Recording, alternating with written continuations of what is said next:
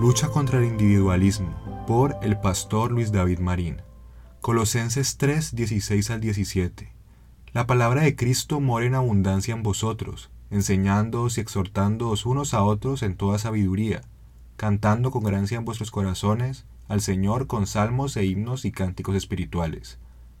Y todo lo que hacéis, sea de palabra o de hecho, hacedlo todo en el nombre del Señor Jesús, dando gracias a Dios Padre por medio de Él.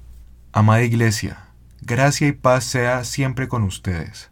Una vez escuché a un pastor decir que una persona individualista es alguien que solo desea los beneficios sociales de una comunidad sin rendir cuentas ni comprometerse a un grupo específico de personas.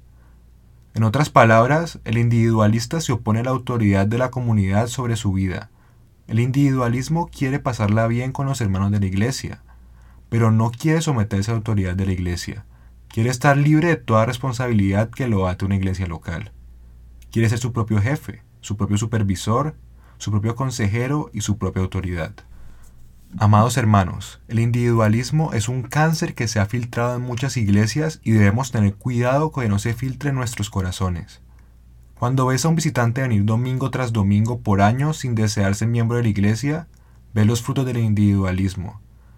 Cuando ves a un miembro de la iglesia que no desea conectarse con nadie a su alrededor, puedes ver los daños que causa el individualismo.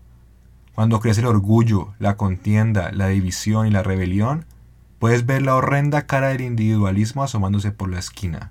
Pero el apóstol Pablo presenta un camino diferente, presenta una vida cristiana que es congregacional en vez de individualista, una vida cristiana en la que la palabra de Cristo mora en abundancia en vosotros, enseñándoos y exhortándoos unos a otros en toda sabiduría.